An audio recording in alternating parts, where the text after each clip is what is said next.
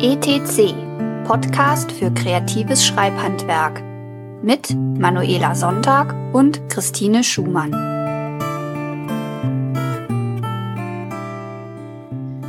Dann Denn, würde ich sagen, let's go.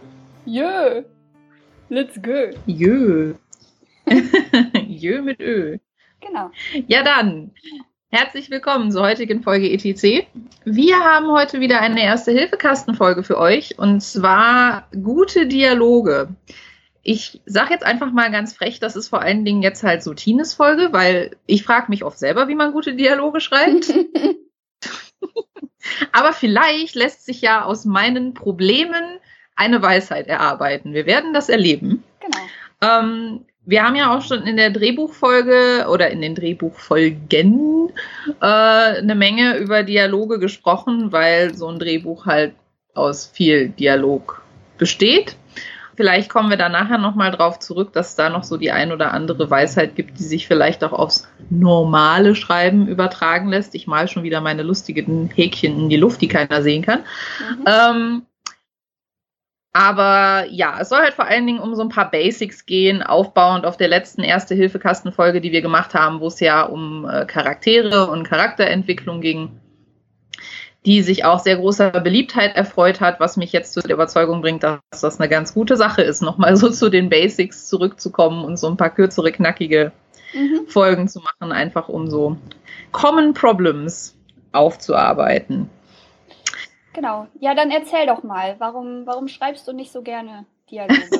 Ja, dann, dann fange ich mal an. Warum schreibe ich nicht so gerne Dialoge? Ähm, es ist einfach so, dass mir längere Dialoge nicht so einfach von der Hand flutschen. Also ich es ist halt auch so, dass ich nicht so ein nicht so ein dialoggetriebener Autor bin, sage ich jetzt mal. Also Mhm. es ist jetzt, es gibt, es gibt ja Plot- und Charaktergetrieben. Meine Theorie ist aber auch, es gibt halt Dialog- und Handlungsgetrieben. Mhm.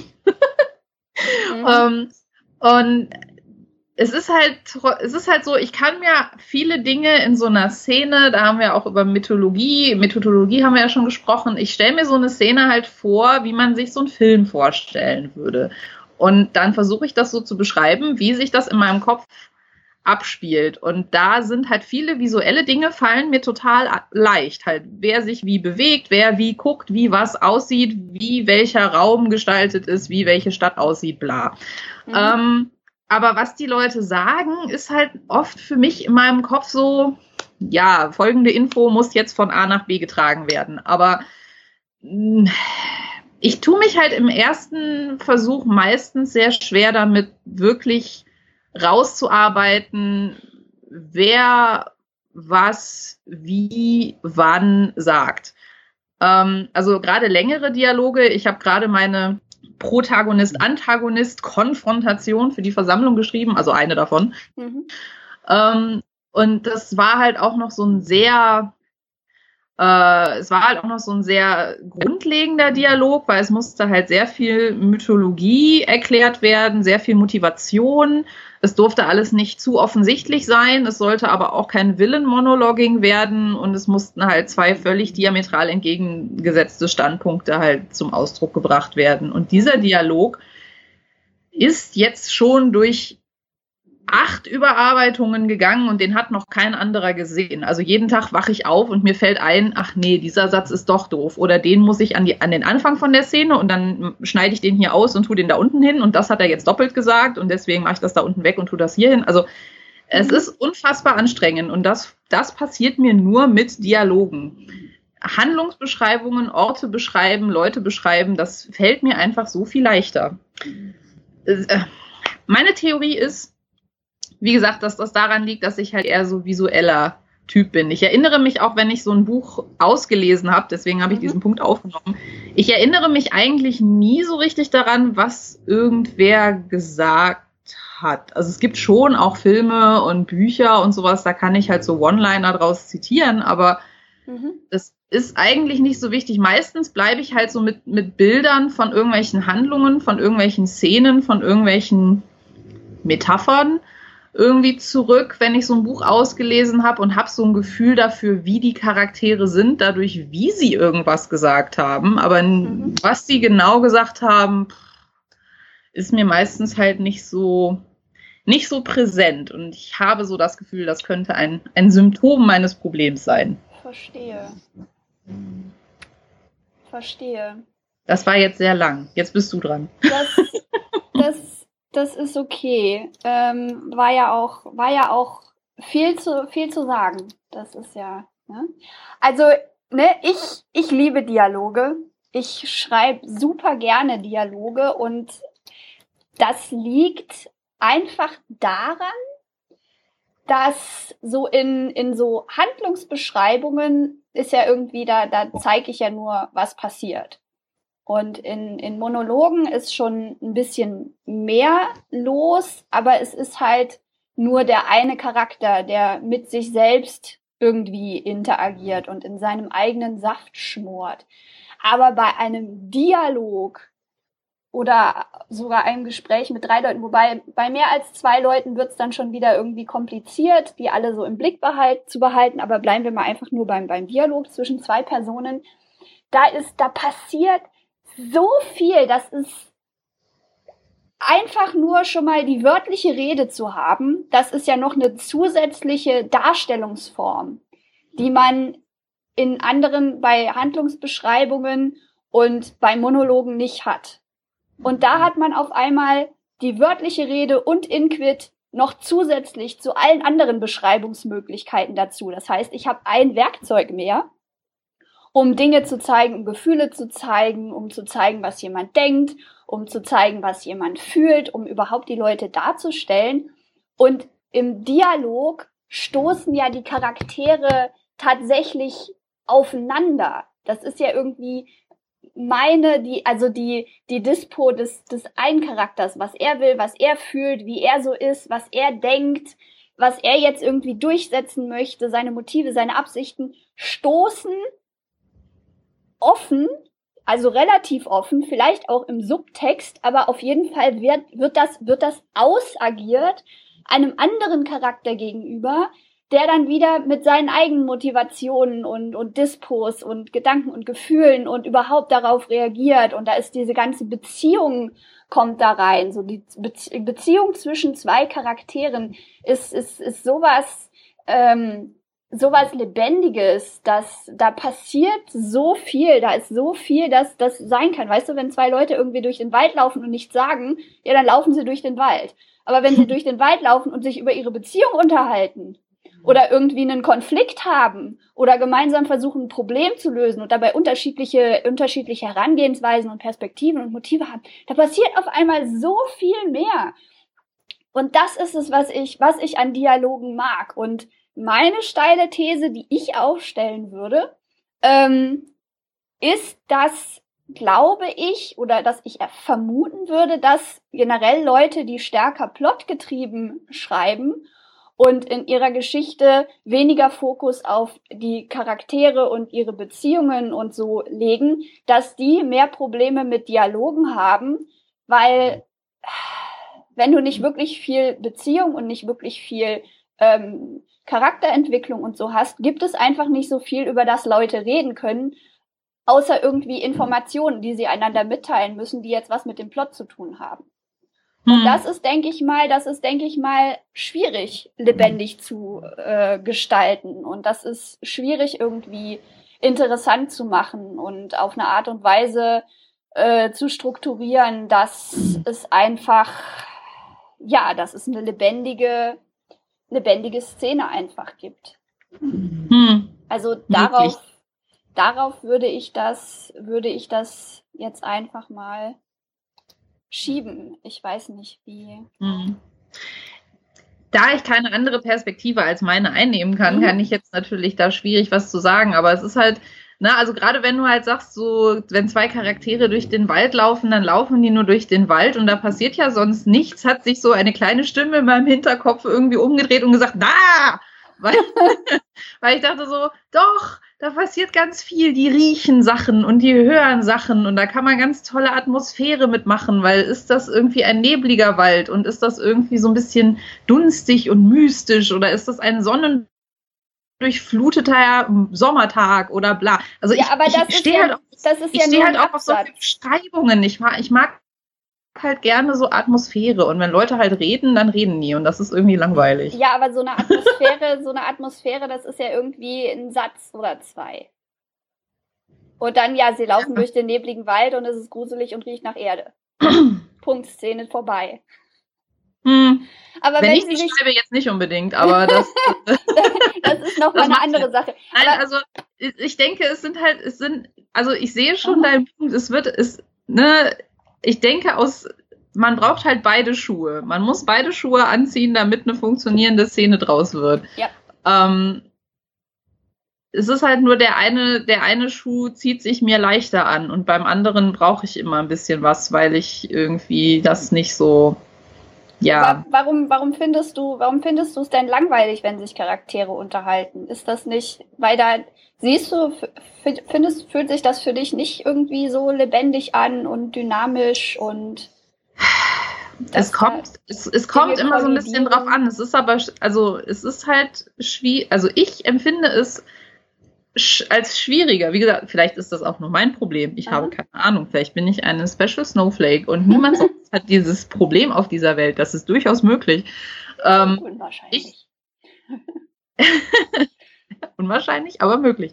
Ähm, ich empfinde es einfach als sehr viel schwieriger, das zu gestalten, weil ich dann plötzlich mit lebenden Wesen zu tun habe, die sehr komplex sind, während Okay. halt so Beschreibungen, das ist halt so, das, das ist halt der Unterschied zwischen, zwischen höherer Mathematik und Psychologie. Bei einer Beschreibung von einer, von einer Handlung gibt's Ja und Nein. Da Okay. gibt's richtig und falsch. Der geht geradeaus. Da gibt's nichts dran zu deuten. Der geht halt einfach, setzt einen Fuß vor den anderen und geht in eine bestimmte Richtung. Das ist einfach unambivalent.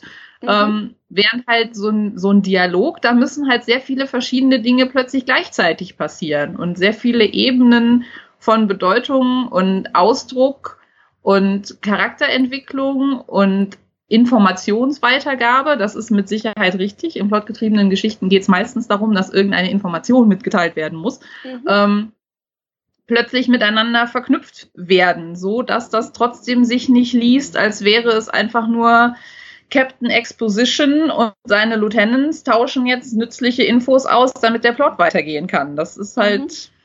Es ist schwierig. Es ist schwieriger, weil lebendige Viecher laufen halt in alle möglichen Richtungen auseinander und wollen teilweise divergierende Sachen. Und wenn ich einfach nur beschreibe, wie der Wald aussieht, dann beschreibe ich, wie der Wald aussieht. Das ist total einfach. Verstehe. Das könnte, es, es klingt für mich jetzt auch so, als wäre so Charakterführung da für dich eine der, der Problemquellen. Ja, vielleicht muss ich die Folge nochmal hören, die wir dazu gemacht haben. Da habe ich bestimmt ein paar schlaue Sachen gesagt, an die ich mich selber nicht halte. Das, das ist, das ist durchaus möglich. Nee, weil auch, dass du, dass du sagst, das ist, das ist so komplex und kompliziert und, und so viele Ebenen sind irgendwie, ja, das ist schon so, aber es ist für mich dadurch, wenn ich ein Gefühl für den Charakter habe und dafür, was der gerade will und wie es dem geht und mich da so reinversetze, dann ist das irgendwie, dann ist das auf einmal nicht mehr schwierig. Dann ist es keine Aufgabe, die ich lösen muss, zu zeigen, dass dieser Charakter irgendwie versucht, nett zu sein, aber unten drunter irgendwie so äh, stumme Abneigung oder schwerenden Hass irgendwie äh, hegt.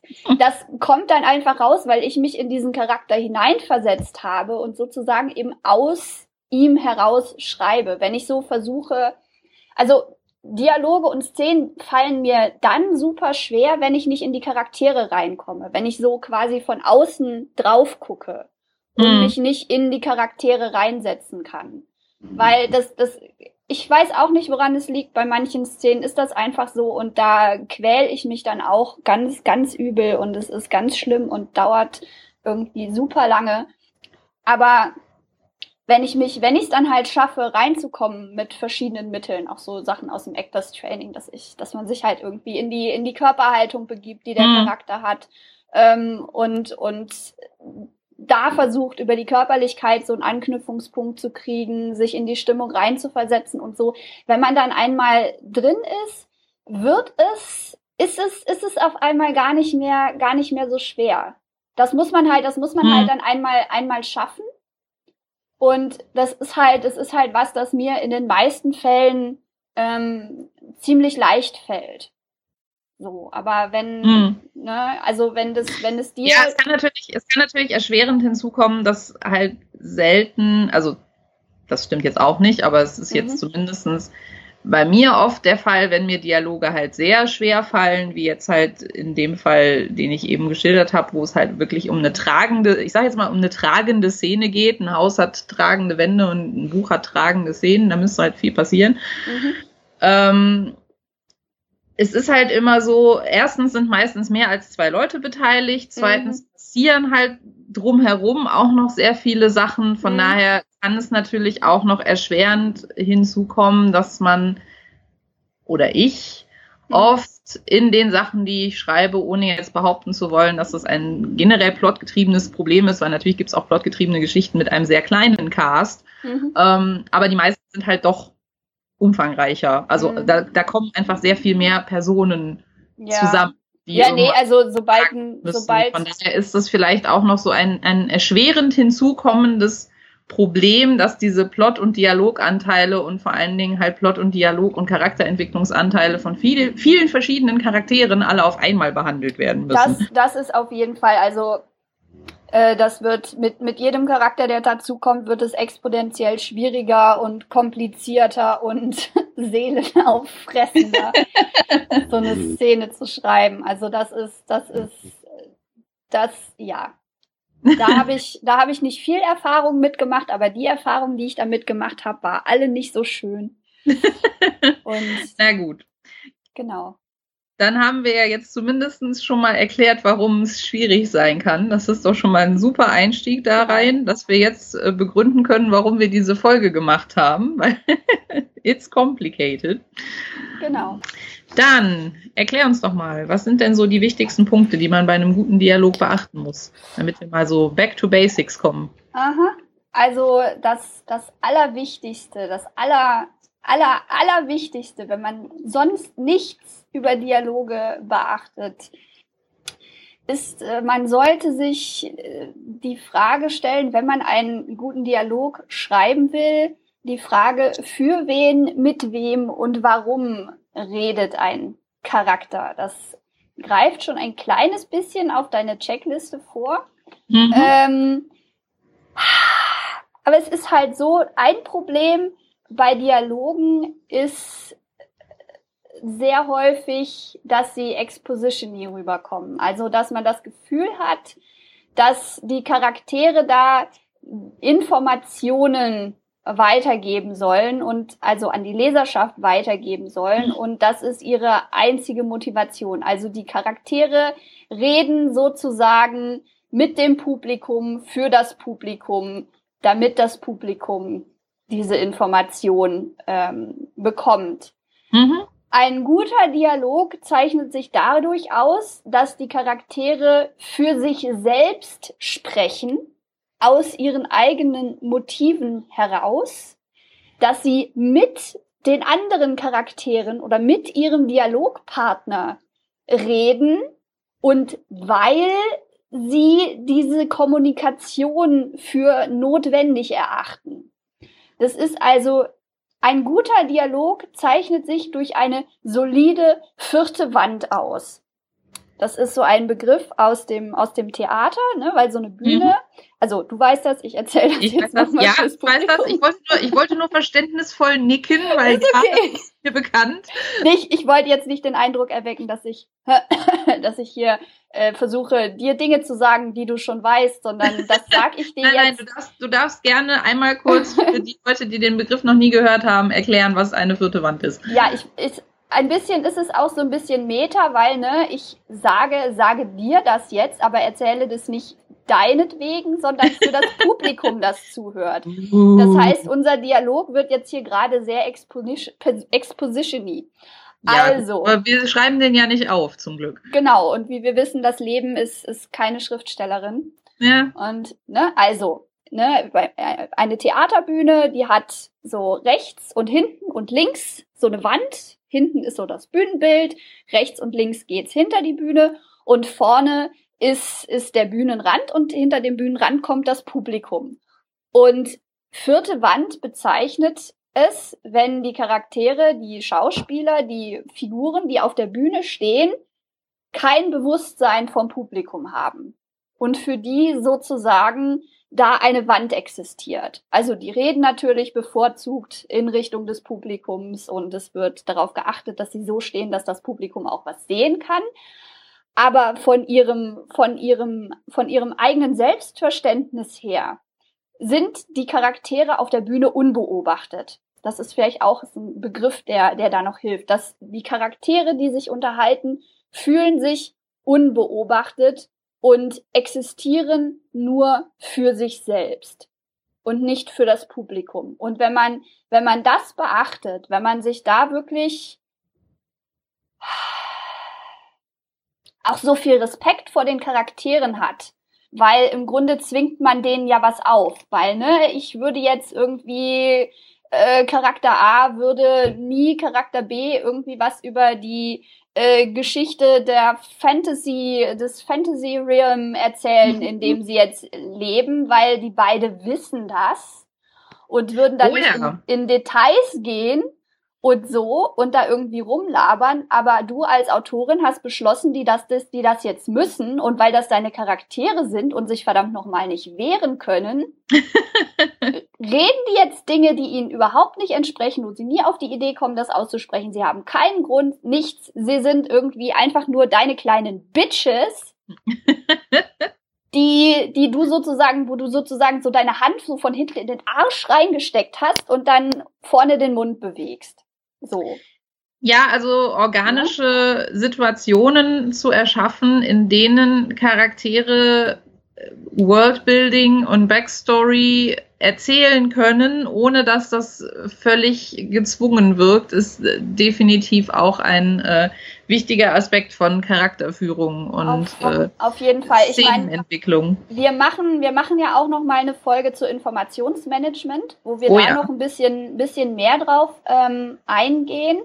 Was ich dazu an dieser Stelle sagen würde, ist, ein Dialog ist natürlich eine einfache Möglichkeit, das irgendwie quasi organisch einzubauen, weil man hat das Gefühl, ja, jetzt hat das ja der Charakter erzählt, das ist mhm. ja jetzt irgendwie, wie heißt das, die Dio, di, diegetic, diogetisch, das ist, ja. wenn in einem Film die, die Musik tatsächlich irgendwie in der Welt des Films stattfind, stattfindet und die Charaktere hören diese, diese Geräusche auch. Mhm. Das heißt dann, glaube ich, diogetisch. Irgendwie okay. sowas. Ja. Hm. Ähm, ja. Aber hm. jedenfalls, ne, das, aber das ist halt, das ist halt nicht unbedingt so. Und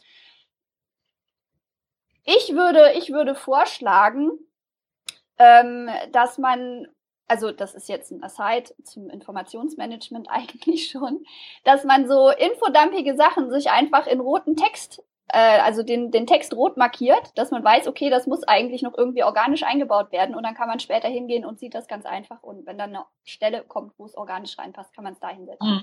Aber ja, wie gesagt, da machen wir eine ganz eigene Folge zu, aber war genau. an der Stelle halt schon ganz wichtig, weil es fiel mir halt, es fiel mir halt ein, als du halt sagtest, man muss halt, ne, die, die vierte Wand ist wichtig. Mhm. Ähm, das würde ich auch so sehen. Also das ein wichtiger Punkt für gute Dialoge ist, ich muss das Gefühl haben, der, die Charaktere reden miteinander und nicht mhm. der Autor redet mit mir, dem ja. Leser. Mhm.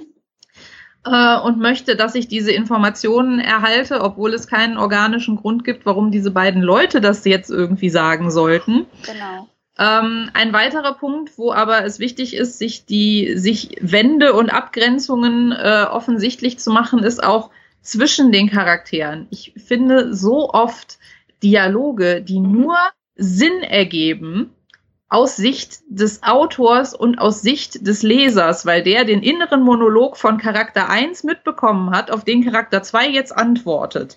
Ah. Also Mhm. im übertragenen Sinne. Und Mhm. auch da Grenzen, Mauern. Diese beiden Leute unterhalten sich wie normale Menschen. Das heißt, die können nicht in den Kopf des anderen gucken. Mhm.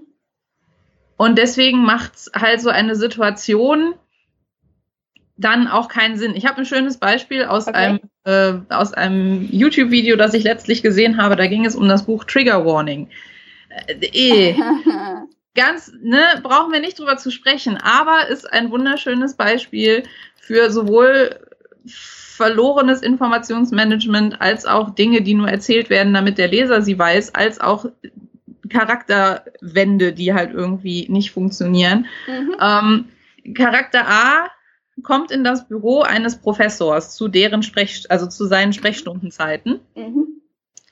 und sieht diesen Professor und es wird uns beschrieben, wie Charakter A diesen Professor wahrnimmt, nämlich als einen großen, hageren, sehr bleich weißen Mann, Mhm. Der aber Professor Mutumbu heißt. Ah, ja. Und der Charakter fragt sich, wie dieser Name zustande kommt Mhm. und fragt deswegen Professor Mutumbu Mhm. oder Dombo oder wie auch immer der jetzt heißt, worauf dann der Professor mit einer extensiven Erklärung seines seiner Backstory beginnt.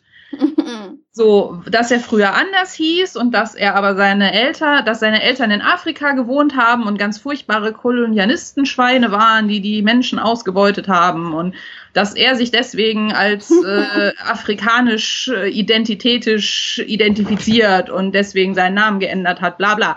Niemand Aha. niemand erzählt sowas jemandem, der zu seiner Sprechstunde kommt und sagt, Professor Mutumbo, sondern du sagst so, ja, das kann ich für Sie tun, setzen Sie sich doch, schön, dass Sie es zu meiner Sprechstunde geschafft haben. Dieser Dialog macht nur Sinn, wenn man sich vergegenwärtigt, dass das etwas ist, das der Autor dem Leser mitteilen will Mhm. und dabei vergessen hat, dass Charakter B den inneren Monolog von Charakter A nicht hören konnte. Mhm. das wollte, das ist jetzt so ein bisschen ranty rübergekommen, aber das war so ein Fail auf vielen verschiedenen Ebenen, aber passte halt an der Stelle gerade ganz schön rein. Ja, ich, ich, also ich meine, ich habe ich hab Jenny Nichols auch über dieses Buch raten gehört. Von daher würde ich jetzt. Wir können das Video auch gerne in die Show Notes tun. Das hat mit dem Thema an sich überhaupt nichts zu tun, aber Ja, es ist ja. auf jeden Fall sehr lustig. Nee, und ich würde jetzt, ich würde jetzt auch nicht irgendwie versuchen, die, die, das Handwerkszeug dieses, dieses Autoren zu verteidigen. Von daher lassen wir, lassen wir es einfach mal. Äh, auch Lass mir wenn das einfach so stehen. Aber ich- ne, ich da, könnte- da ist mir ich- halt nochmal so aufgefallen, okay, das, das war jetzt nicht nur fehlgeschlagenes Informationsmanagement, weil es war halt nicht nur unnötig Expositiony, Mhm. ähm, und eine Information, die offensichtlich, für die es offensichtlich keine Notwendigkeit gab und auch Mhm. keinen Vorwand gab, weswegen Mhm. ein Professor einem Studenten, der in seine Sprechstunde kommt mit einer Frage, sowas mitteilen sollte oder wollen sollte, ähm, Mhm. sondern es war halt auch einfach so ein ganz wunderschönes Beispiel für einen Dialog, der nur funktioniert, wenn man in die Köpfe der Leute reingucken kann. Und so, das ja. das macht halt das organische Gefühl von Dialogen kaputt, weil du kannst in, du kannst, wenn du ein normales Gespräch führst, deinem Gegenüber nicht in den Kopf gucken. Du kannst nicht auf Mhm. seine internen Monologe antworten, sondern du musst dich immer da hineinversetzen, was hast du jetzt gehört? Du hast nur gehört, was er gesagt hat. Und die Frage war, Professor Mutumbo. Und dann sagst du, ja, bin ich. Was kann ich für Sie tun? Mhm. Ja. Ja. Ich wollte noch was zum One-Linern sagen. Aha. Soll ich das noch eben kurz tun, bevor wir uns mal so in Medias Res begeben? Ja, mach doch mal. Ähm, ich weiß nicht, ob das so ein, äh, so ein AuthorTube-Ding ist oder vielleicht auch nur ein, ein Booktube oder Bookstagram-Virus. Ähm, ich finde immer mal wieder Leute, die halt in ihren Tipps zu besseren Dialogen sowas sagen wie, äh, denkt euch, welche Zitate nachher auf dem Lesezeichen stehen könnten oder so. Äh, ja, nee. Puh. Ja, ich, nee. finde sowas, ich finde sowas ganz schwierig, weil ja, manchmal ergibt es sich, dass man, ein, dass man einen Dialog schreibt und dann sich im Nachhinein denkt, so, wow, dieser Satz, den Charakter A in Szene sowieso gesagt hat, ist ja so un unfassbar symptomatisch für diesen ganzen Charakter oder für die ganz, für den ganzen Konflikt der Geschichte oder vielleicht für die Geschichte an sich mhm. oder für die Welt, in der die spielt oder bla. Ähm, ne, also so, so Hunger Games mäßig, may the odds be ever in your favor und so. Ich glaube aber nicht, dass diese Sätze deswegen geschrieben werden, damit sie nachher gut auf dem Poster aussehen. Ja, ich denke mir auch, dass es, ich meine, dieses, ne, das Beispiel, was du jetzt, was du jetzt genannt hast mit, mit dem, mit Hunger Games, ist ja auch so, dass das, dass das so eine Institution ist, die das, die das, die das so sagt. Ja. Und dass du, wenn du aber die Charaktere hast, die in dieser Story drin sind, damit da irgendwie ein cleverer One-Liner oder zwei oder drei Liner irgendwie Zitat für ähm, das Cover rauskommt, die Charaktere stecken ja in dieser Welt drin und wie Exposition, wie muss das irgendwie sein? Das muss ja dann im Grunde irgendwie so, äh, na, wie heißt er? Scheiße. nee, so heißt es bestimmt nicht. Nein, ach, der, der König, der König, der die Ro der vor den Rohirrim auf und ab reitet. Ich komme doch verdammt noch mal nicht drauf. und ihnen sagt so, ja, es kommt, wird ein Tag kommen, an dem wir aufgeben und verzweifeln. Dieser Tag ist nicht heute. Weißt du, das ist so, das muss ja dann so das deklarativ. Aragorn, glaube ich. Aragorn heißt das. Ist schon Teil, das ist schon Teil 3. Ich dachte jetzt irgendwie, ja. äh, du meinst halt so ein Bluttag und sowas. Aber das ist dasselbe nee, Prinzip. Das ist dasselbe Prinzip. Du hast da halt dann irgendwie diesen jemanden, der sich deklarativ an jemand anderen wendet. Und das ist irgendwie was, da braucht man einen bestimmten Charakter in einer bestimmten Situation zu. Wenn du irgendwie versuchst, das anderen Charakteren aufzudrücken, ist es, wann kommen die schon mal in die Situation oder in die, in die, die Gelegenheit, irgendwie ihre eigene Situation so explizit jemand anderem, der auch in dieser Situation steckt, gegenüber zu, zu analysieren? Ich weiß nicht, vielleicht bin ich, vielleicht bin ich nur nur nicht so, nicht so drauf, dass ich, dass ich sowas tue, aber das kommt wie gesagt, irgendwie. Ich finde es halt, ich, ich finde es halt so ein bisschen das, das Pferd vom Schwanz aufzäumen, weil, mhm. wie gesagt, wenn das Ding nachher fertig ist und du stellst halt fest, so, oh, da habe ich mir aber einen Snappy-Satz überlegt, den mhm. jetzt Charakter A zu Charakter B gesagt hat, mhm. dann ist das fein. Aber diese Überlegung halt als Tipp zu geben, um bessere Dialoge zu schreiben, halte ich ja. für gefährlich, weil ja, man will ja, ja keine definitiv. Dialoge konzipieren, nur damit da überall snappy One-Liner rauskommen. Das äh, definitiv. halte ich für hochgradig schwierig und ich glaube, so ein Buch würde ich dann auch irgendwie nicht lesen wollen. Ja, damit erzeugt man sich ja auch irgendwie die Darlings, die man dann nachher killen muss und es sitzt irgendwie da und verzweifelt, weil man es irgendwie nicht schafft, diesen Satz, den man unbedingt drin haben will. Das hatte ich auch. Ach, ja, zum einen erzeugt man sich ganz, ah. erzeugt man ganz viele Sätze, die man unbedingt drin haben will und dann passen sie eigentlich gar nicht. Aber es ist halt auch wieder das Problem mit den, mit den Grenzüberschreitungen, weil du möchtest ja, dass der Leser diesen Satz toll findet.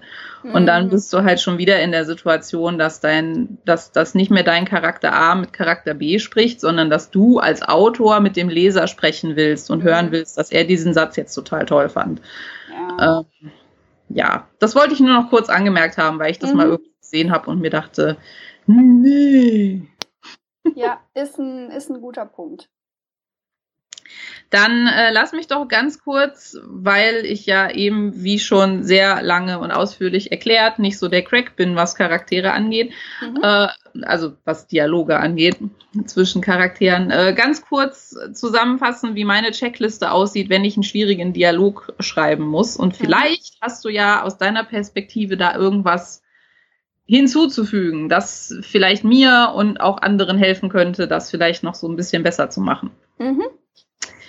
Ähm, also wenn ich einen Dialog schreiben muss, der mir, von dem ich jetzt mal davon ausgehe, dass er mir nicht so leicht von der Hand geht, weil manchmal passiert das. Das sind dann meistens die Dialoge, wo es dann wirklich nur zwei Leute sind, die jetzt auch mehr sich unterhalten, um ihre Charakterdynamik zu zeigen und Mhm. wo das jetzt nicht so schwierig ist mit irgendwie noch Informationsübermittlung und Worldbuilding musst du auch noch unterbringen und dieses und jenes und welches. Mhm. Das sind dann so die, das, das sind dann so, wenn ich die Charaktere schon was besser kenne, dann funzt das normalerweise ganz gut. Mhm. Wenn man die Charaktere noch nicht so gut kennt, hast du ja gerade auch schon gesagt, dann ist immer alles schwierig. Aller Anfang ist immer sehr schwierig. Ähm, und da oder halt eben auch bei den äh, Dialogen, die halt schwieriger sind, weil viel verschiedene Ebenen passieren müssen oder viele und oder viele verschiedene Leute beteiligt sind, habe ich so eine kleine Drei-Punkte-Liste, die ich vorher mir zusammenstelle. Also entweder entweder in meinem Kopf oder tatsächlich auch schon mal in Notizform, wobei ich Mhm. nicht so der Notiztyp bin, aber egal. Okay. Ähm, und zwar ist die erste Überlegung immer, was passiert. Das liegt daran, dass plotgetriebene Geschichten halt meistens darin begründet sind, dass irgendwas passiert. Mhm. Ähm, ich nehme aber auch an, auch in charaktergetriebenen Geschichten passiert in den meisten Szenen irgendwas. Mhm.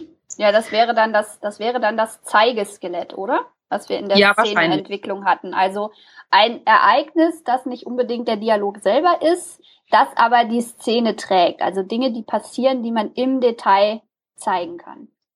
Genau. Also ich kann das ja mal, ich kann das ja mal ganz, äh, ganz plastisch an der äh, Protagonist-Antagonist-Konfrontation machen, ohne jetzt zu viel äh, zu spoilern. Das geht tatsächlich.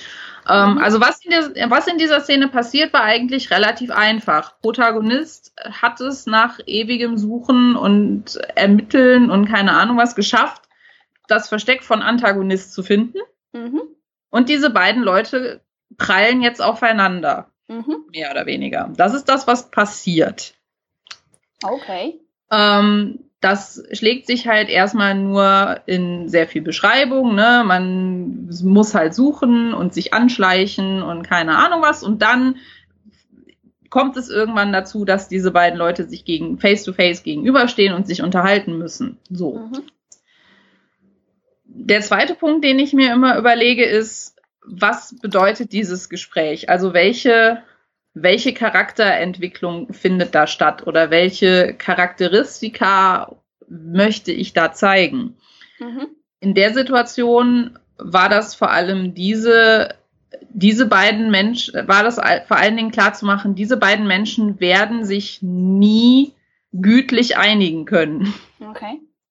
das war so, das war das, was ich an diese, was ich an Charakterskizze, Entwicklung, wie auch immer, da reinpacken wollte, dass man halt versucht, irgendwie aufeinander einzugehen und das funktioniert überhaupt nicht, weil der eine begegnet dem anderen halt mit völliger Ablehnung, ist überhaupt nicht bereit, sich auf irgendeine Argumentation irgendeiner Art einzulassen. Und diese beiden Menschen gehen dann nachher wieder getrennter Wege und werden nie zu einer gütlichen Einigung kommen. Mhm. Das war einfach notwendig, damit ich halt das Setup für meinen äh, für meinen Showdown quasi nachher aufbauen kann. Mhm. Ähm, was jetzt der Plot-Convenient-Grund ist, aber es war halt auch in den Charakteren schon angelegt. Also diese beiden Leute mögen sich einfach nicht und die sind fundamental entgegengesetzte Charaktere und das sollte da einfach nochmal deutlich werden. Okay. Und das Dritte, was ich mir immer überlege, ist, wie gehen diese Leute in diese Situation rein? Das ist so ein bisschen das Echo von meiner Charakterentwicklung, wo ich mir überlege, wer sind meine Charaktere zu Anfang der Geschichte? Mhm. Äh, so ähnlich mache ich das vor wichtigen Dialogen auch. Wie gehen meine Charaktere in diese Situation rein? Weil ich bin ja manchmal gerne auch mal so ein bisschen pensig unterwegs Mhm. und lasse dann da, den Dialog von da aus erstmal laufen und schreibe mal, wie ich meine, dass das so sein könnte Mhm. mit der Ausgangssituation, die ich vorher analysiert habe. Also habe ich mir überlegt, okay, Charakter 1 geht in diese, geht in diese Konfrontation zum einen äh, sehr zufriedengestellt, dass er endlich zum Erfolg gekommen ist, sprich, dass er Charakter 2 endlich gefunden hat Mhm.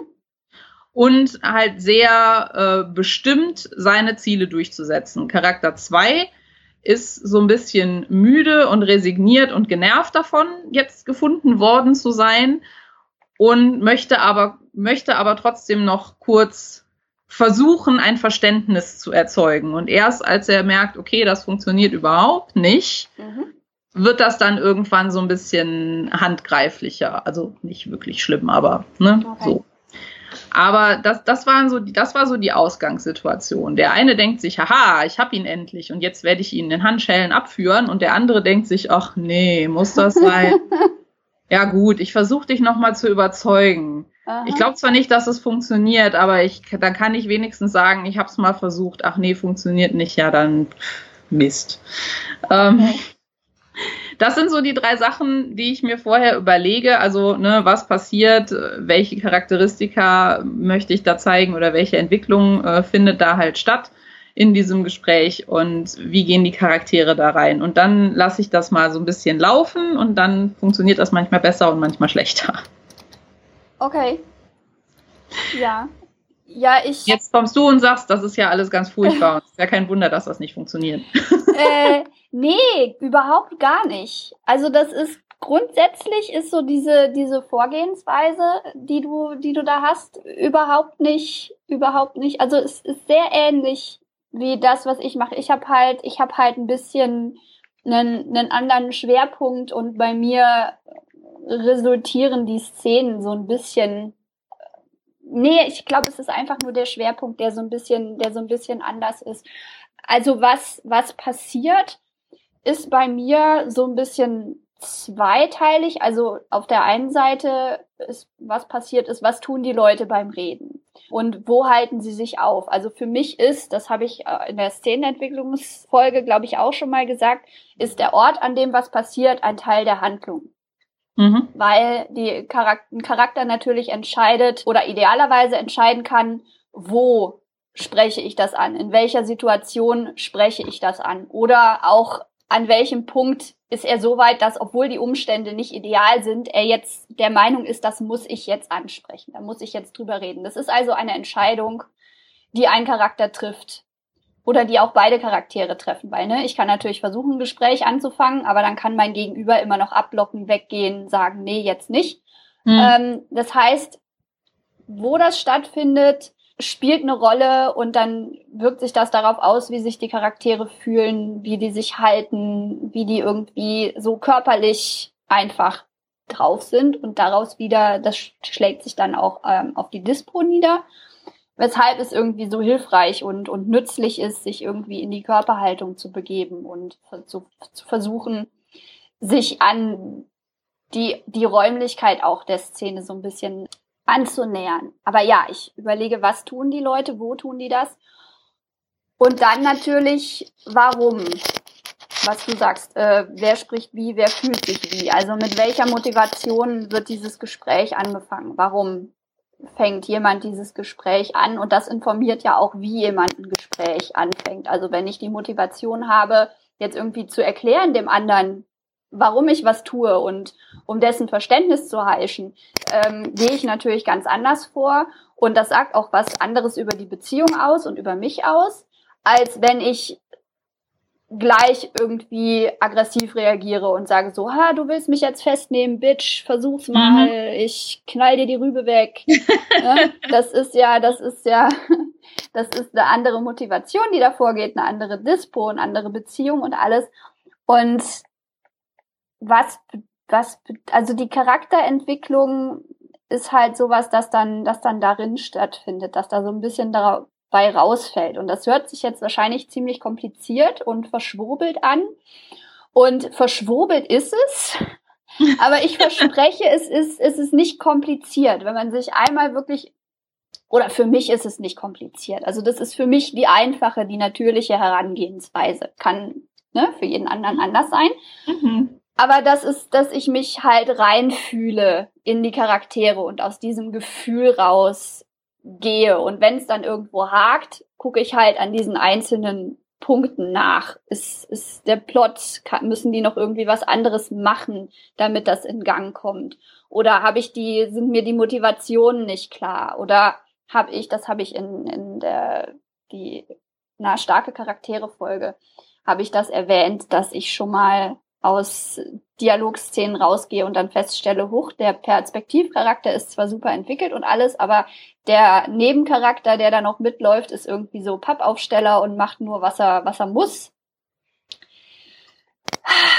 Das kommt bei mir schon mal vor, wenn ich so, wenn ich so Szenen panze und ja, jetzt habe ich den Faden verloren. Aber das und ist halt. Erzählen, wie du, wie du dich in deine Charaktere einfühlst. Und daran kamst du dann darauf, dass es dir schon mal passiert, dass der Point-of-View-Charakter sehr viel einfühliger geschrieben ist als der andere. Stimmt, genau. Das ist halt ja, vor allem bei, bei gepensten Szenen, wo ich noch nicht so tausendmal drüber nachgedacht hatte und irgendwie die Gelegenheit hatte, stelle ich dann fest, so, okay, dieser Satz passt überhaupt nicht zur eigentlichen Dispo dieses Charakters. Und dieser Charakter hat, müsste eigentlich, hat eigentlich eine völlig andere Motivation und wenn ich das dann rausgekriegt habe, dann, dann wird der Dialog auch wieder lebendiger und sowas. Ähm, ja, also ne, Plot, wer wie fühlt, will, tut und wie entwickelt das die Charaktere, ähm, sind, sind halt auch so Punkte, auf die ich dann, auf die ich dann nochmal gezielt gucke, mhm. wenn ich, wenn ich ein Problem feststelle. Und Gibt es so ein, äh, gibt es so ein, so ein Check-up-Äquivalent, was du tatsächlich äh, dann äh, heranziehst, wenn du, wenn du bei dir feststellst, dass ein Dialog sich nicht so flüssig liest, wie du das gerne hättest, oder wenn du halt feststellst, der, der funktioniert irgendwie nicht? Also gibt es da so eine, so eine, so eine Schrittfolge von Stellschrauben, die du dir dann anguckst? Ähm, also meine Vorgehensweise ist eigentlich immer, dass ich überlege, muss diese Szene überhaupt hierhin? Und brauche ich diesen Dialog? Äh, brauche ich diese Szene? Fängt die zum richtigen Zeitpunkt an? Muss ich vielleicht noch was davor tun oder sollte ich diese Szene erst später anfangen? Und wenn ich feststelle, so, nee, das, das passt alles, dann gucke ich, okay, ist das, ist mit dem Perspektivcharakter alles in Ordnung? Weiß ich, was der will? Warum? Ist das, folgt das alles logisch aufeinander? Passt das mit dem zusammen, was später noch kommen soll? Und wenn da alles in Ordnung ist, wende ich mich dem Nebencharakter zu und gucke und dieses halt, ne, prüfen, passt das alles mit dem Charakter? Ist halt auch, da ist halt auch das Körperliche drin, so wie hält er sich, welcher Ort ist das und so. Und das ist, das ist so die Vorgehensweise. Also erstmal alles komplett hinterfragen. und wenn sich rausstellt, okay, der absolute Nihilismus ist nicht angebracht, dann gehe ich so nach Wichtigkeit die Charaktere durch, die dabei sind und hinterfrage halt auch, muss muss dieser Dialog wirklich so laufen? Muss ich diese Information schon drin haben oder fehlt da eine Information oder breche ich den jetzt an der Stelle schon ab und sage den Rest in einem Monolog danach oder ähm, verlege ich das auf einen späteren Dialog noch? Also da ist dann auch so Informationsmanagement, über das ich mir Gedanken mache. Und da, ja, es sind halt schon recht viele bewegliche Teile an so einem Dialog dran. Und wenn dann einer nicht funktioniert, gibt's halt auch entsprechend viele bewegliche Teile, an denen man nachgucken kann. Aber das soll ja eigentlich Erste-Hilfe-Kasten für Anfänger sein. Hm. Von daher würde ich mal einfach sagen, beschränkt euch erstmal darauf zu gucken, ob die Charaktere eben wie in unserem allerersten Punkt erwähnt, wirklich miteinander, füreinander, aus internen Motiven reden und guckt, ob das, was sie sagen und wie sie es sagen, auch mit diesen, ja, halt mit diesen Motiven übereinstimmt. Und das, das sollte schon recht viele Probleme lösen. Also mhm. das ist, das ist, das ist das, die, die große, große Hauptsache. Es ist wirklich selten, dass ich eine Szene früher oder später anfangen muss und dass ich also jetzt mittlerweile. Am Anfang war das noch, war das noch stärker, weil ich noch kein so stark, so gutes Gefühl ähm, dafür hatte. Aber das ist halt, das ist halt so Informationsmanagement und das würde ich sagen, zählt so zu den, zu den fortgeschritteneren ähm, Skills, mm. die wir mhm. dann, wie gesagt, auch noch in einer anderen Szene, äh, anderen Episode mm. erzählen werden. Ja, vielleicht noch so als letzter, als letzter halber Punkt äh, für die Checkliste. Also wenn ich tatsächlich feststelle, dass okay, der Dialog läuft jetzt von der Informationsweitergabe und von der Charakterdarstellung so, wie ich das will. Ähm, ich mache tatsächlich inzwischen nochmal einen eigenen Überarbeitungsdurchlauf nur für solche längeren Dialogszenen Mhm. Ähm, um darauf zu achten, dass diese Charaktere auch klingen wie sie selbst und nicht wie ich. Ähm, das ist aber auch tatsächlich was, das, weil ich weiß, dass ich das schon mal gerne vergesse, so in der Hitze des Gefechts, dass mhm. meine Charaktere sich nicht alle gleich anhören sollten. Mhm. Ähm, aber ist vielleicht für Anfänger dann auch nochmal so ein, so ein ganz guter Hinweis, weil, wie gesagt, gerade wenn man halt sehr viel mit der reinen Mechanik von so einer Szene zu tun hatte, dann kann einem so eine kleine ja. Nuance schon mal verloren gehen. Und oft, wenn sich halt, also das stelle ich halt auch in, in Büchern von gestandenen Autoren, die halt verlegt worden sind und bla. Also es ist jetzt nicht so, dass das mhm. äh, schrecklicher Fehler ist, der, der einem nicht unterlaufen darf oder so. Ähm, aber es ist halt trotzdem so, dass man halt oft feststellt, okay, wenn sich halt längere Dialoge halt so ein bisschen langweilig und repetitiv lesen, dann liegt das daran, dass alle Charaktere gleich sprechen.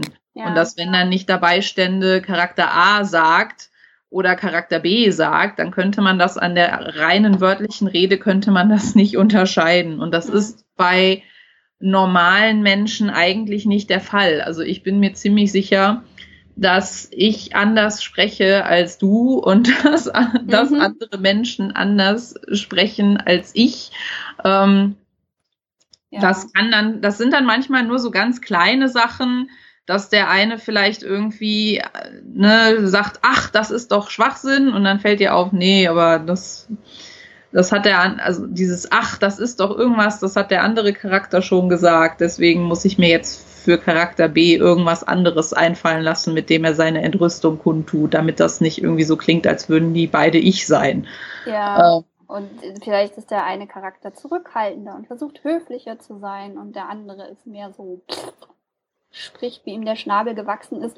Dabei hilft es dann auch nochmal, die Szene wirklich aus der Perspektive der, der, der, auch der Nebencharaktere nochmal durchzugehen und sich wirklich mhm. ganz in den Nebencharakter einzufühlen und ganz aus dessen Augen, aus dessen Perspektive auf die Szene zu gucken. Und dabei findet man, dabei findet man schon echt sehr viel auch an, an problematischen Stellen. Mhm. Und ich muss auch sagen, es wird, es, das zählt zu den Dingen, die einfacher werden, je länger man schreibt, weil man ein bisschen, bisschen mehr Übung darin kriegt, sich selbst auch dabei zu beobachten, wie man schreibt und zu merken, wenn man hierhin oder dahin abgleitet. Aber das, äh, das ist halt eine Frage der, eine Frage der Übung auch. Also mhm. es wird, es wird einfacher. Es ist am Anfang ist es ziemlich kompliziert und ziemlich viel, aber es wird einfacher mit der Zeit. Es wird einfacher, je länger man sich selber beobachtet und es wird auch einfacher, je länger man am selben Projekt arbeitet, eben genau. weil man halt nicht mehr so viel Arbeit da rein investieren muss, sich zu überlegen, wer sind diese Leute überhaupt. Genau. Das wird selbstverständlicher, man kriegt ein Gefühl. Man wird die Charaktere. Boah, das ist doch schön, wenn man ab und zu sich darauf konzentrieren kann. Ja, es ist nervig, aber es wird einfacher mit der Zeit. Aha. Ich habe noch zwei kleine Sachen aufgeschrieben für meinen, äh, für meine, also ja, nicht so sehr für die Checkliste, sondern weil das zwei Dinge sind, die ich mal so in irgendwelchen Schreibtipps aufgeschnappt habe, die ich tatsächlich nicht ganz sinnlos finde. Ähm, das eine haben wir schon mal besprochen in den Schreibtipps, an die wir uns nicht halten. Das war Aha. diese Sache mit äh, Dialoge schreiben ohne Beschreibungen. Also ohne Inquit und so. Genau, also ohne zu beschreiben, wer tut was, wer sagt was wie, sondern einfach nur den, den rohen Dialog, wörtliche Rede untereinander schreiben, fertig aus. A Doppelpunkt, ähm, B Doppelpunkt, A Doppelpunkt, B Doppelpunkt. Ja, genau. Im Grunde. Ähm, das wollte ich noch mal kurz erwähnen, weil wir eben oder weil ich eben darauf rumgeritten bin, ja, aber bei Dialogen mit ganz vielen verschiedenen Leuten und so, ähm, weil ich das in der anderen Folge schon mal erwähnt habe, aber hier passt es auch noch mal hin. Ich habe die Erfahrung gemacht, für die meisten Probleme, die ich mit Dialogschreiben habe, hilft mir das nicht. Mhm. ähm, weil es eben genau darum geht, wie die Leute sich fühlen, während sie irgendwas sagen und das halt rauszudividieren hilft mir halt null. Mhm. Ähm, einzige Ausnahme, die ich, äh, die ich ehrlich gestehen muss, in großen Gruppendiskussionen, wo halt sehr wenig oder das heißt sehr wenig, aber wo es halt vor allen Dingen darum geht, dass Argumente ausgetauscht werden müssen. Mhm. Und nicht so sehr irgendwie eine, eine emotionale Beziehungsentwicklung zwischen nur zwei Personen stattfindet, ähm, hilft das doch schon mal, wenn man zumindest die, die Argumente in einer wörtlichen Rede ausformuliert untereinander stellt und sich dann überlegt, okay, das sind die Argumente, die ich vorgetragen sehen will. Mhm. Ne, weil oft hat man das ja so, wenn man solche Szenen konzipiert, dass man sich überlegt, okay, ähm, wir wollen jetzt in den Krieg ziehen. Es gibt Argumente dafür, es gibt Argumente dagegen, ähm, es gibt Leute, die wollen vielleicht neutral bleiben. So, Mhm. Ne, das, das sind halt die drei Positionen, die ich vertreten haben will. Ich will halt die Kriegstreiber haben, ich will die Pazifisten und ich will die Schweiz. ähm, und das einfach mal so ausformuliert in wörtlicher Rede untereinander zu schreiben, vielleicht sogar auch mit, mit Farbkodierungen, wie man halt diese, wie diese Fraktionen aufeinander eingehen könnten und welche Argumente halt jede Fraktion halt so vorbringen könnte. Mhm. Ähm, das hat mir schon geholfen, weil danach hatte ich zumindest schon mal alle Argumente ausformuliert, die ich vorgebracht haben wollte. Also die Informationen, die ich dem Leser geben wollte, hatte ich dann schon mal auf der Seite. Und dann konnte ich mir ganz in Ruhe überlegen, okay, und für welchen der Charaktere wäre es jetzt logisch, in welchem Camp zu sein? Und wer von denen würde dieses Argument vorbringen? Und dann musste ich halt in Anführungsstrichen nur noch dafür sorgen, dass das Argument, was ich formuliert hatte, eben zum persönlichen Ton dieser jeweiligen Charaktere mhm. passte. Es ist sehr kompliziert, aber große Gruppendiskussionen sind sehr kompliziert mhm. und die fand ich, die fand ich lassen sich nicht gut penzen. Ist jetzt so meine persönliche, mhm. ist jetzt so meine persönliche Erfahrung, die ich so gerade noch kurz eben mitteilen wollte. Ähm, ja. Und ja, ich, achso, sprich erstmal fertig. Ja, ich wollte noch kurz den zweiten Punkt, weil der genau da reinkommt. Ähm, okay, ja, ich hatte, ich hatte noch was eigentlich mit dazu. Aber ja, mach erstmal. Ich mache das ganz kurz und dann darfst du zu dem Gesamtpaket gerne äh, deinen Senf dazugeben. Okay. Ähm, Habe ich dann dazu auch gesehen, gerade auch wenn es um wenn es um Dialoge geht mit mehr als drei Personen, ich sage jetzt mal mehr als drei, weil ein Dialog ist mindestens zwei Leute. Mhm. Und aber wenn mehr als drei ist das für mich eine Gruppe. Mhm. Ähm, habe ich schon mal gesehen, so ja, und überlegt euch wirklich, wie echte Menschen reden würden. Mhm. Und da ist dann wieder diese kleine Stimme in meinem Hinterkopf, die sagt, nein, nein, nein, nein. Weil es gibt ein, es gibt ein wunderschönes ähm, Video, da geht es allerdings auch um Filme und, und Drehbücher und sowas. Ich kann das trotzdem noch mal raussuchen, mhm. äh, das tatsächlich argumentiert, dass die wenigsten Leute in Filmen und Büchern sich so unterhalten, wie sich normale Menschen unterhalten würden, weil normale Menschen unterbrechen einander, reden übereinander weg, verlieren den Faden, wiederholen sich. Das kann man mit Sicherheit an jeder einzelnen unserer Podcast-Folgen, kann man das bestimmt durchexerzieren. Definitiv, wobei sehr lebendige, gute Dialoge in Filmen genau das abbilden. Ja, aber auch nur bis zu einem gewissen Grad, weil es gibt so den, es, es gibt, glaube ich, so einen, so einen goldenen Mittelweg zwischen die Charaktere sagen ganz klinisch das, was sie sagen müssen und die Charaktere rambeln halt wie ein normaler Mensch das tun würde, der halt ständig den Faden verliert und sich wiederholt, weil dann wird der Leser irgendwann gaga. Ist so meine Theorie. Ja, also man, man sollte es auf jeden Fall nicht übertreiben, wobei ich sagen muss, dass ich zum Teil äh, der, ja, nichts ist realistischer als die Realität. Von daher nehme ich zum Teil lasse ich es drin oder füge es in den Dialog ein, dass wenn ich den tippe und dann fällt mir ums Verrecken ein Wort nicht ein, habe ich das an irgendwo an einer Stelle ist das halt auch so, dass Joanna eben dieses Wort auch nicht einfällt und sie dann nach diesem Wort sucht und sagt so, ah, scheiße, wie heißt das jetzt? Ich komme nicht drauf. Das, das so ein bisschen. Und ähm, auch wenn, ne, dass sie, dass sie eben halt auch schon mal hier oder da, wo es passend ist, schon mal den Faden verliert. Dass jetzt nicht so oft wie ich den Faden verliere in Gesprächen, aber dass ich, ich nehme es hier und da schon mal mit rein, wo ich das Gefühl habe, das passt.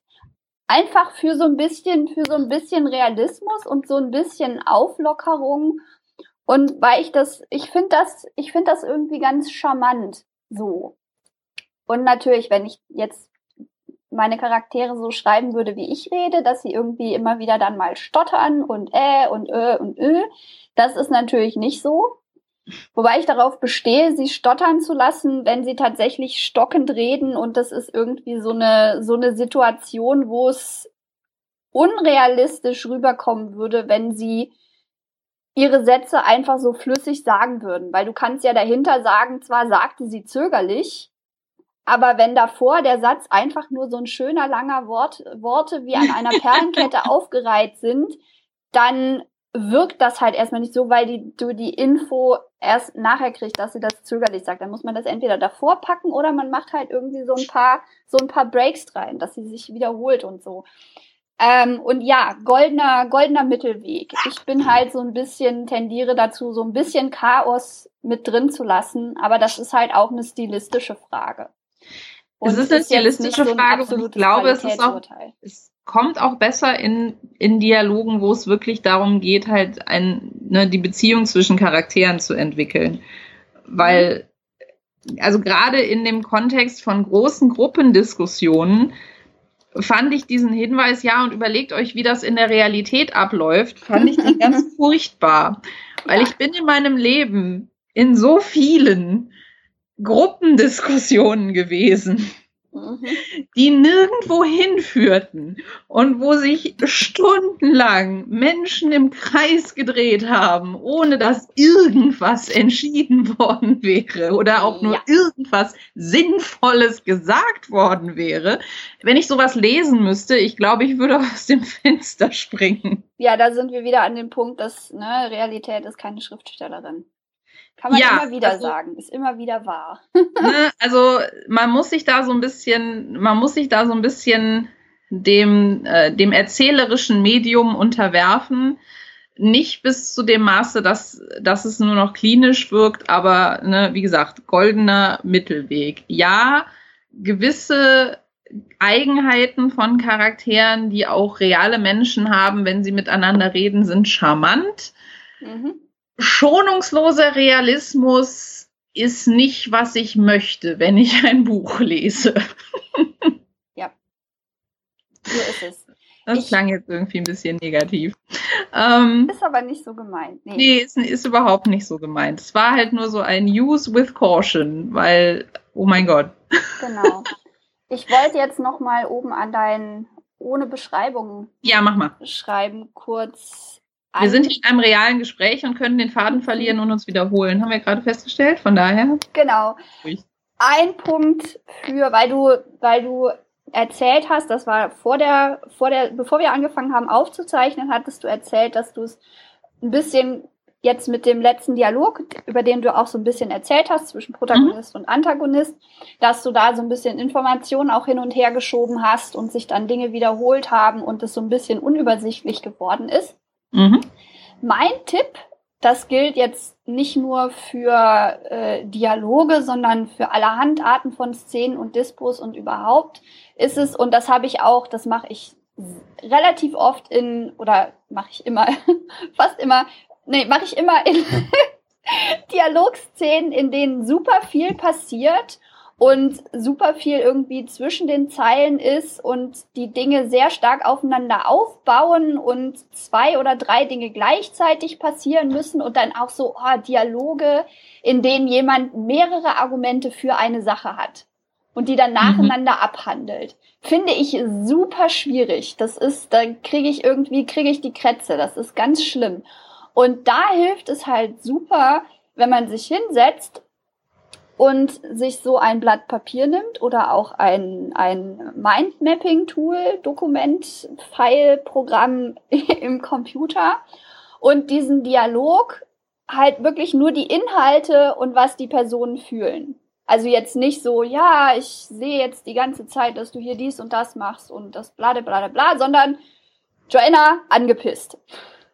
Du machst immer das. Pfeil hin, Nico äh, konsterniert. Äh, Sehe ich aber nicht so, nimmt sie nicht ernst und dann Pfeil in die andere Richtung und dann wieder was Joanna sagt und auf diesem, in diesem total runtergebrochenen, gebrochenen Ding, wo man halt auch wirklich, und das ist ein wichtiger Punkt, dass man auch hinschreibt, was zwischen den Zeilen passiert. Weil man dann nochmal ein klareres Bild auch davon kriegt, was die Charaktere eigentlich wollen und worauf der andere vielleicht eigentlich reagiert. Weil man reagiert ja nicht unbedingt immer auf das, was die Charaktere tatsächlich sagen, sondern auch darauf, wie sie es sagen und was man irgendwie für einen Subtext vermutet und so.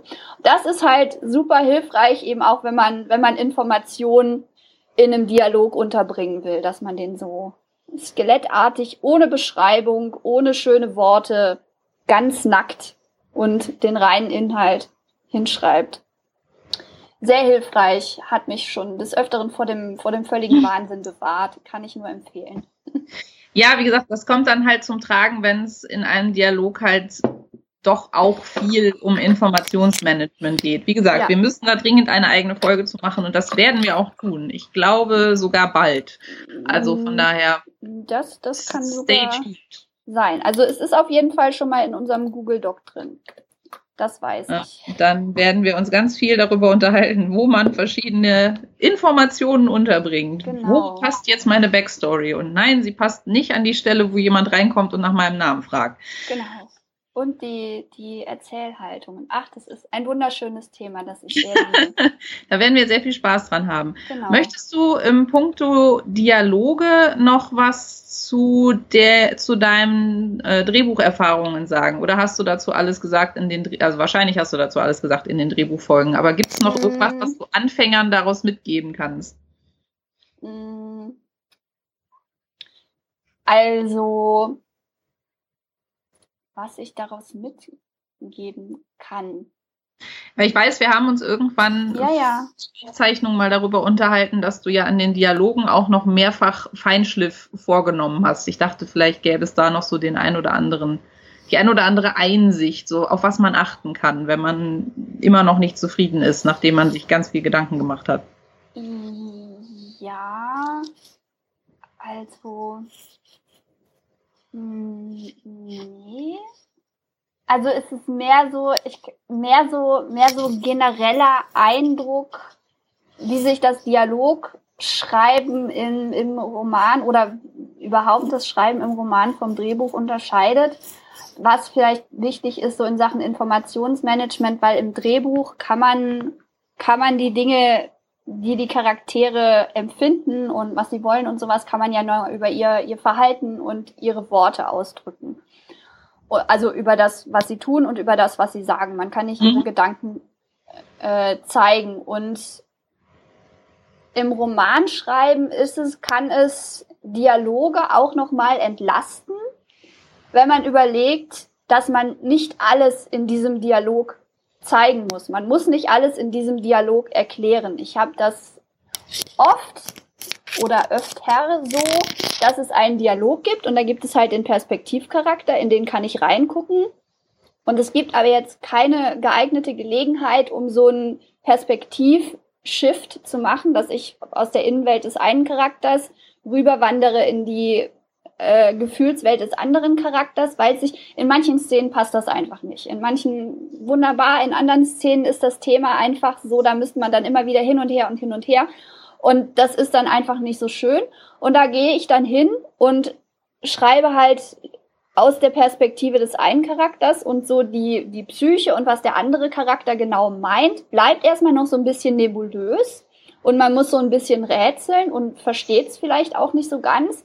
Und dann kommt danach ein Monolog, in dem der Charakter sein Erleben aus diesem Dialog nochmal verarbeitet und eben diesen Dialog jetzt nicht dahingehend reflektiert, dass, dass er irgendwie denkt, so ja, und dann hat sie das und das gesagt und ich dachte so nur das und das und das, sondern dass dieser Dialog als eine Gesamtheit angesehen wird, ein Ereignis, das ist jetzt passiert, ein Erlebnis, das hatte ich jetzt und das, was mir in diesem, während dieses Erlebnisses passiert ist, das reflektiere ich jetzt. Mhm. Und das ist, das ist, glaube ich, auch eine, eine wichtige Sache, die, die man verinnerlichen sollte, wenn man gute Dialoge schreiben möchte und entspannte, realistische Dialoge schreiben möchte, dass es muss nicht alles in den Dialog rein. Es muss nicht alles immer ausgesprochen werden und es muss nicht alles immer sofort ausgesprochen werden. Man kann die Leserschaft auch erstmal so ein bisschen im Dunkeln lassen. Ne? Wir kennen ja irgendwie Krimis, wo die Leserschaft bis ganz zum Schluss im Dunkeln gelassen wird. Und Außer meine, meine nicht. ja, nee, aber in, ne, im Allgemeinen heißt es so in Krimis, ja. das muss am Ende muss es dann auch noch ein Twist sein. Das heißt, man hat die Leute vorher die ganze Zeit nur verarscht und ihnen irgendwie Sachen erzählt, die gar nicht wahr sind. Und ich kann wirklich nicht verstehen, warum in allen anderen Büchern der, der Leserschaft immer sofort alles im Detail und auch noch zutreffend sofort immer jede Information gegeben werden muss, weil sonst wissen die ja nicht, was Sache ist. Aber Krimis dürfen irgendwie alles andere und da ist es dann spannend und nee. Also Info Information, das, man muss die Leser nicht damit zumüllen. Die können warten und die interessieren sich, die wollen dann ja auch wissen, wie es weitergeht. Die wollen ja dann auch irgendwann verstehen, wenn die mhm. Charaktere ähm, lebendig genug sind und man irgendwie so sieht, so, oh, das ist jemand, den finde ich, den finde ich generell so interessant, da möchte ich mehr drüber wissen. Das, das kommt dann irgendwie so. Also seht, vielleicht ist das auch so generell beim Schreiben eine Hilfe, dass man sich so vorstellt, steht, sieht das so ein bisschen, habt so ein bisschen Krimi-Gefühl dabei. Dass so, so ein bisschen Mystery ist in Ordnung, so ein bisschen rauszögern von Informationen, so ein bisschen so, so Aha-Momente, dass wenn man Dinge erfährt und die Leserschaft vielleicht auch drüber nachdenken und ein, zwei Sachen zusammensetzen muss und dann so ein Aha-Moment hat, das bindet einen ja auch mal nochmal an die Geschichte, wenn sie einem die Gelegenheit gegeben hat, sich clever zu fühlen und so. ähm, ja, aber das ist, was ich, was ich so aus dem Drehbuchschreiben noch raus ziehen würde. Und alles andere, was ich gelernt habe, war halt, also meine, meine erste, meine erste Reviewerin hatte einen extrem scharfen Blick für Exposition. Also ich bin mhm. schon, ich finde Exposition schon schlimm und hab, bilde mir ein, das schon relativ gut zu sehen, aber sie hatte da einen derartigen Riecher für und hat auch meinen, meinen Blick noch mal so ein bisschen geschärft, wobei es vielleicht auch ein bisschen übertrieben für meinen, aber ne, halt wirklich wieder der Punkt vom Anfang, achtet darauf, wem sagen die Charaktere das? Und ist es wirklich nötig, dass ein Charakter etwas, das vorher schon mal geäußert wurde, passt das wirklich in die Beziehung rein, in die Situation, dass es nochmal gesagt würde? Weil ich zwei Situationen hatte, in denen Charaktere was gesagt hätten. Ja, das würden sie auch zu anderen Personen sagen, das könnte man tun. Es würde allerdings ihre Dispo so ein bisschen strecken. Und hm. es, es ist, wäre realistischer und wäre mehr im Einklang mit der Dispo dieses Charakters, wenn, wenn er das nicht sagt. So. Hm. Also, okay. ne? Ja. Also ich habe ich hab in der letzten, letzten Folge war ich nicht ganz so nett zu meiner Reviewerin, aber sie hat, sie hat auch ihre Stärken. sie hat, sie, es gibt Dinge, da ist sie echt gut drin. Das, da, ja, also. Ja, ich glaube, wir machen auch noch mal, wir machen, glaube ich, auch noch mal eine erste Hilfekastenfolge zu ähm, Feedback-Verarbeitung, weil das ist ja auch mal ne, so ein Basisthema, mit dem man sich beschäftigen muss, wie man denn mit Feedback umgeht, das man bekommen hat und wie man sich damit äh, auseinandersetzt und wie man da das Beste für sich irgendwie äh, rauszieht. Ja, wobei wir da in der, in der Kritikfolge ja auch schon recht viel zugesagt haben, müssen wir mal gucken, was da speziell ja. für, für Anfänger nochmal so. drin ja, aber man lernt ja auch neue Sachen dazu, ne? wir haben ja, wir entwickeln uns ja auch hoffentlich äh, noch ein bisschen weiter. Das ist wahr. Ja, möchtest du denn noch ein Schlusswort formulieren? Ich sage, ich behaupte jetzt einfach mal, dass du das machen darfst, weil Darf das dein Ding ist mit den Dialogen und so. Ja, achtet, achtet auf die vierte Wand. Lasst eure Charaktere unbeobachtet und lasst sie für sich selbst sein, in erster Linie mal. Dann das ist so die wichtigste Zutat für gute Dialoge. Und ja, üben, üben, üben. es ja, wird einfacher. Das ist eine Wahrheit, die auf alles im Leben immer wieder zutrifft, ne? Genau. Wie komme ich zur Wiener Philharmonie? Üben, üben, üben. Üben. Sieben mal sieben ergibt ganz feinen Sand, ja. ähm, dann würde ich denken, das ist doch ein schönes Schlusswort, zumindestens, äh, wenn man sich vor, vor Augen hält, dass wir eben noch gesagt haben, es wird auf jeden Fall auch besser, wenn man sehr viel übt. Also es ist nicht so, als würde man das, äh, mhm. ne, als wäre das so ein endloser, endloser Weg ohne Silberstreifen am Horizont. Ja, aber die Herausforderungen bleiben. Ja, sonst wäre es ja auch, wenn, wenn man sich ein einfaches Hobby suchen will, dann ist man nicht hier. Dann macht man Malen nach Zahlen. Da kommen genau. auch schöne Dinge bei raus, aber man hat, man, hat die, man hat die Sicherheit, dass man genau weiß, was man tun muss. Genau. Ja. Siehst du? Genau. Dann erzähle ich noch, was wir in der nächsten Folge machen. Ja, stimmt. Was ist die nächste Folge? Das weiß ich jetzt gar nicht. Sag doch mal. Ja, wir äh, machen, beziehungsweise ich darf in der nächsten Folge was machen. Und zwar darf ich euch darüber was erzählen, wie es ist, Historie zu schreiben. Uh. Da habe ich voll Bock drauf momentan. Cool.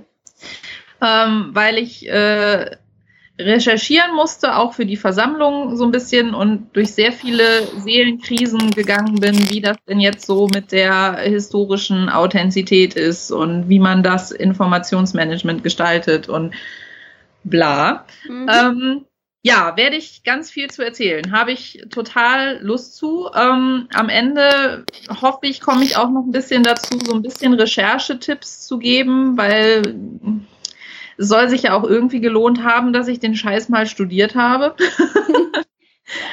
ähm, und es hat sich auch gelohnt. Also tatsächlich, äh, Recherche ist tatsächlich was, das man an der Uni auch lernt. Ähm, ich bin ja immer so ein bisschen skeptisch, ob man da was lernt, aber das ist tatsächlich was, was ich gelernt habe. Aha.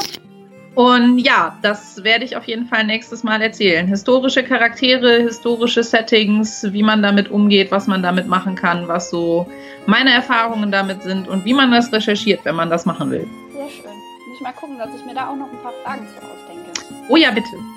Ich äh, bin immer gerne allzeit bereit, über Geschichte und solche, solche Dinge zu geeken, aber ich beantworte auch unfassbar gerne Fragen und höre mich unfassbar gerne selber reden, also mach ruhig. Tun wir doch alle.